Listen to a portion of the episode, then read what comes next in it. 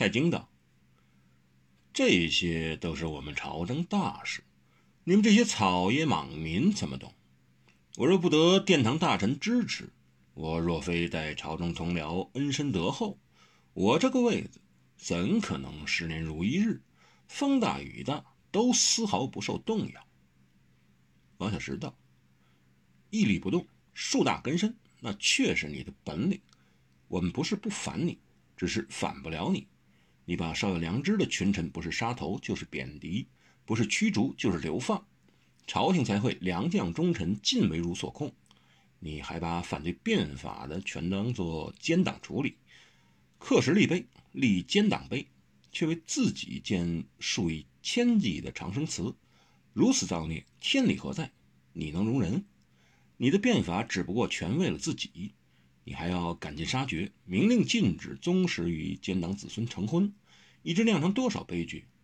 刚才出手分你们新的女子，她之所以会与人脉络青楼，她父母离异沦落，就是你的德政，一手促成的。你这是现眼报，只要有对付你的事，他一向不遗余力。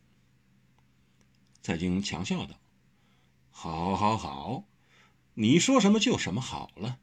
最重要的是，敬请你挽好你的弓，把稳你的箭。”别为一个失手，大家都不是大家，只是你。王小石冷声道：“我来得了这儿，早已豁出去了。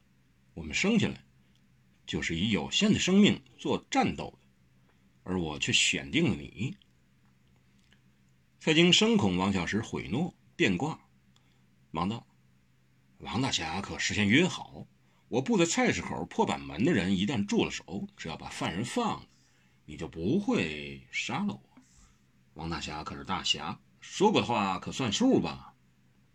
王小石笑道：“你少来用话挤兑我，你奸我一样可以炸。你不要让我有借口就是了。就算我不杀你，我可没保证不伤你。”蔡京肃然：“你你你，你这话是什么意思？你敢伤我？”王小石哈哈笑道：“有什么不敢的？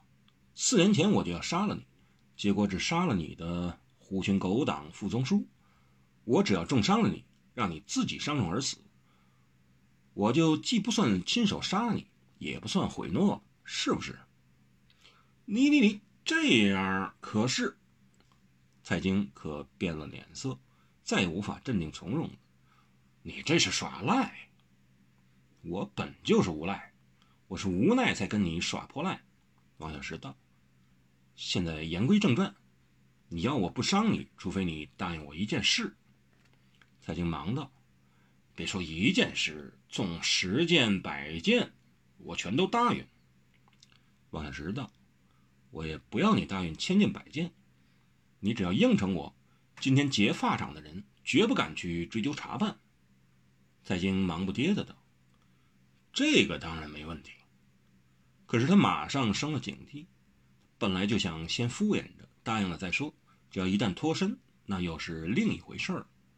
但他又随即想到，要是允诺的太过容易，王小石必然不信，所以故意显示为难的说：“不过这件事闹开了，只怕人也伤亡了不少，完全不……”那个在皇帝那儿不好交代呀，刑部那头也没了面子。王小石说：“你可以追究，但只追究主事的人。我就是主事人。”蔡京当然明白王小石的用心和用意。王小石一定是个自命英雄的人，什么事都要揽到身上去。这样正好。只要能把他这个人诓走，看诸葛老儿还能不能维护他。再说他这头不妨答应下来，只要王小石一旦放下弓和箭，他马上就下令追击王小石。既然是他自己认的账，大家都听实了，他要铲除王小石就更名正言顺了。就算未必一定能把王小石正法，至少也能破他出京城。王小石一旦离京，他似龙游浅水，鱼跃旱地。他手上那一群金风细雨楼的子弟，迟早都变成他手下的雄兵蚁民了。话说回来，不到万不得已，他实力再大，也不想太正面的与武林各路人马为敌，能用的是最好，要不然也不宜全都开罪。就算他这次设计歼灭这干绿林上的反对势力，也是借处斩唐方两名侵犯之意，才能堂而正之行事。而且主要还是集有条集团的主力，以及归附于他的武林势力来行事，这叫以夷制夷。绿林黑道有的是卖命拼命不要命的呆子，他可不想跟他们全招了怨。不过王小石今儿到了这里，是绝逃不出去的。难道他还能一个人战胜黑光国师、天下第七神游爷爷、一爷这四大高手不成？不可能。既然王小石就要死了，所以他不妨什么都答应他。但答应太快，反令人不信。何况王小石决定聪明，善于机变，所以蔡京故意沉吟道。这样也好，不过光你一个还是说不过去，除非在这儿闹事儿劫法场的，凡是露了面的就公事公办，没亮相的，我们就只眼开只眼合算了。王小石冷哼道：“这也难免，指望你说过的话是话。”蔡京把胸一挺，黑声道。我说的每一句话都是算数的。王小石森然道：“那也不到你不算数。你下矫诏杀害忠良、伪称变法，乃至搜刮公款、营私谋利的种种情事，我被搜集资料已久。你假诏诛杀原有旧党同僚，还不放过他们子孙，兴大狱，罗织罪名。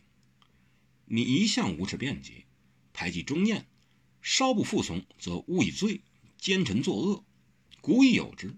但大宋江山就得断送你一人手里。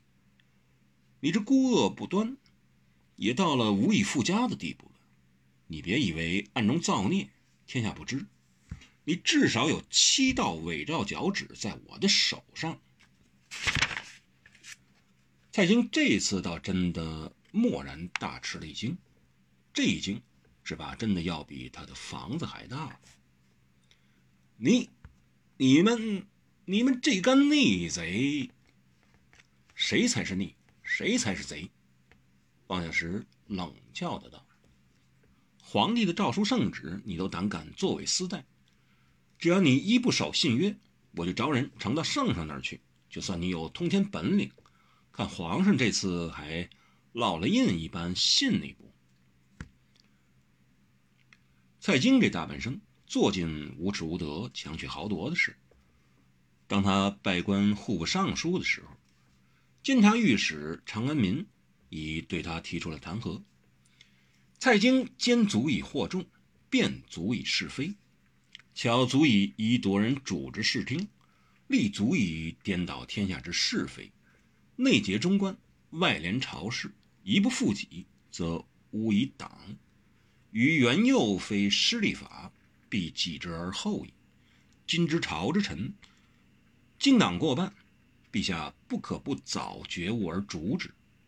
他日羽翼成就，悔无及矣。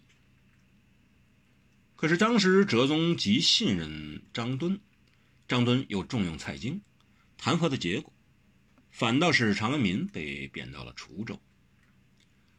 蔡京大权于是已定。到了赵佶登位，蔡京之事已无人可以动摇，他也为所欲为，无法无天了。为了排斥政敌，不管死的活的，在朝的在野的，他都绝不放过，连他的恩人、同僚、上司，全都一棍子打翻，踩翻了还倒打一耙。他还把当年栽培过他的旧党司马光，以及文彦博、吕公著、苏辙、苏轼。黄庭坚等一百二十人，成为元佑奸党，立党人碑于端礼门，把敷衍不满新党的人王圭、张商英等也列为奸党，连同一手提拔重任他的张敦也不例外，新旧二党成了全家福大杂烩，只有一个共同的取向，那就是凡他所不喜的人就是奸党，凡不附和于他的立即加害。于是奸党名额扩大至三百九十人，由蔡京亲自书名，不止在京师立碑，还颁令各州郡县，令监司、常吏分别刻石传于后世。而且还毁坏司马光、李大房、范纯仁、吕公著、刘志等诗人景禄公的画像，且把范祖耀著的《唐鉴》以及苏洵、黄庭坚、苏轼、秦观、苏辙等著的诗文集批版毁灭，不许流传。他所打击的对象是如此不分新旧、不分亲疏，只有象征于他一人的走狗奴才。以及和他利害交友的恶霸，他们才臭味相投，狼狈为奸，一起做那惨无人道、伤天害理、祸国殃民的事。事已到了这时分，朝中忠直之士已尽为之空，唯武林江湖间仍未完全由他纵控，还有些打抱不平的人不甘辞服。由于王庭仍还需肯效命之的。杰出高手来保护大卫，才不敢赶尽杀绝。是以也有些有本领又肯主持正义之士，勉强在这风雨微舟的场面下挣扎求存。苏梦枕、王小石等，就是属于前者；诸葛正我、舒细等人，便是属于后者。由于蔡京对稍不附和他的人这般凶残绝毒，而他所实行的法制。